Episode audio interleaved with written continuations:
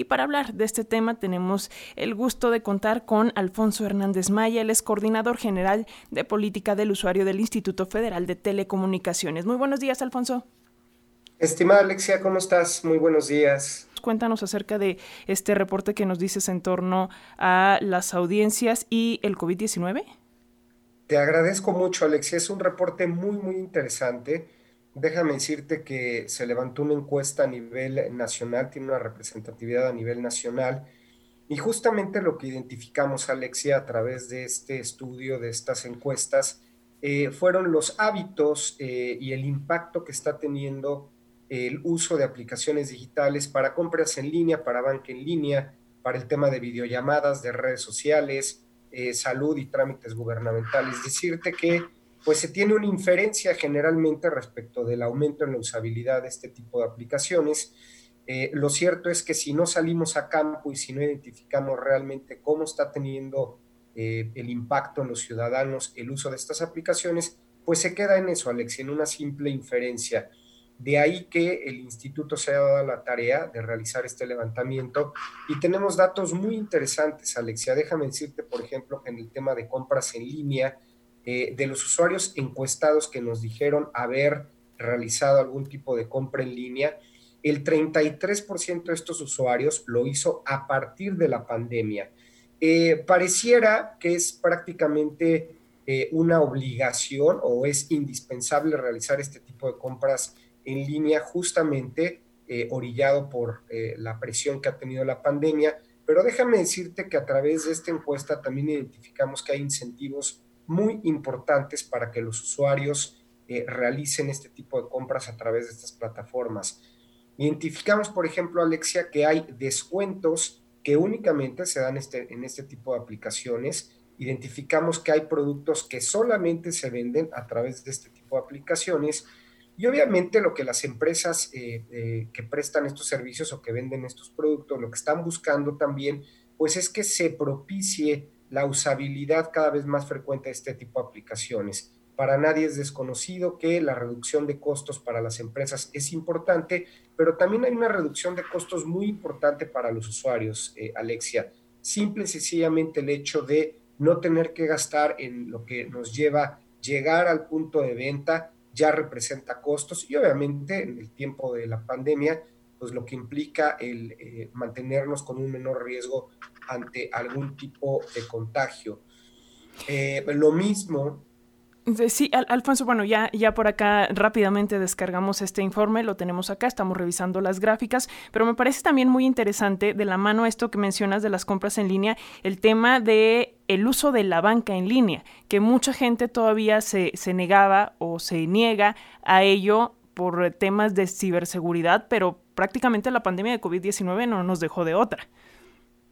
Es correcto, y déjame decirte que el eh, tema de la banca en línea habrá que diferenciarlo de, por ejemplo, las llamadas no deseadas que a veces recibimos eh, de alguna persona que se hace pasar por nuestro banco. Pero déjame decirte que en tratándose de la confianza justamente que tú comentas en el uso de aplicaciones digitales de bancos, en el estudio cualitativo que también se hizo a través de esta encuesta, lo que pudimos identificar por parte de los usuarios de la banca es que consideran que la mayoría de estas aplicaciones son sencillas y entendibles, Alex. Esto es importantísimo decirlo. En tratándose de apps de la banca, las consideran sencillas, las consideran muy intuitivas. A la gente de alguna manera le da confianza ver que el movimiento se ve de manera directa reflejado, de quién a quién va un pago. Eh, los usuarios eh, están utilizando este tipo de aplicaciones para dos cosas básicamente justamente para el tema de transferencias electrónicas, pero lo están empezando a utilizar en, una mayor medida también para el pago de servicios.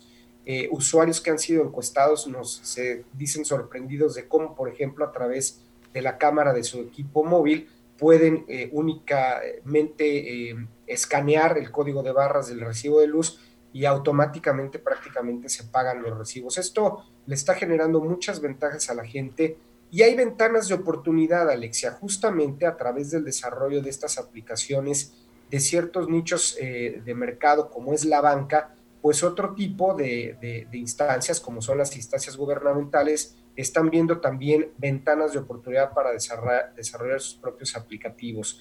En el tema de trámites gubernamentales, decirte que se incrementó el uso en un 25%. Algunas de las páginas los usuarios las consideran sencillas, pero eh, digamos que la mayor ventana de oportunidad que tiene el sector gubernamental es con el tema tecnológico. Los usuarios nos dijeron que en muchas de las ocasiones las páginas eh, colapsaban, eh, que no se daba la transferencia completa de datos, que los volvían a regresar a las portales iniciales, con independencia de que las páginas eh, fueran relativamente sencillas o los pasos, las instrucciones fueran rápidas, pues se presenta un obstáculo tecnológico en donde el sector gubernamental tiene que apretar fuertemente.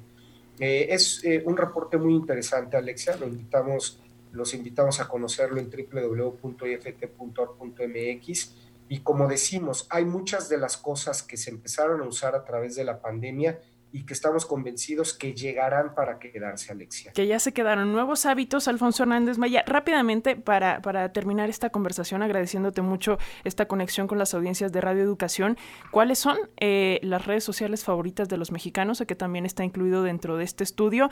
Y eh, para tener como claridad eh, respecto a, cuál fue la muestra, eh, es solo en la Ciudad de México, es a nivel nacional, eh, dónde, cuántos números, dónde podemos checar también la metodología, porque pues desgraciadamente tal vez los hábitos que tenemos aquí en la Ciudad de México no son los mismos en una zona rural, ¿no? Eso creo que también es, es importante mencionar.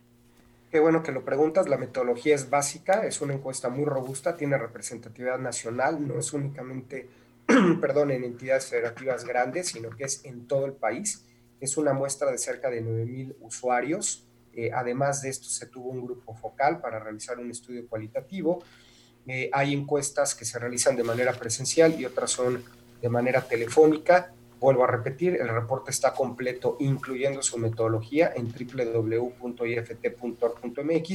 Y el tema de redes sociales, como lo decías, es eh, indispensable. El 89% de los encuestados dijo utilizar redes sociales, es el porcentaje más alto que tenemos, obviamente supera el tema de compras en línea, el tema de banca en línea, y las redes sociales más utilizadas eh, son WhatsApp, Facebook, Instagram, TikTok, Twitter y Telegram. En ese orden eh, fueron las respuestas y hay un porcentaje alto de satisfacción en tratándose de redes sociales. El 85% de los encuestados dijo estar satisfecho con el uso de las mismas.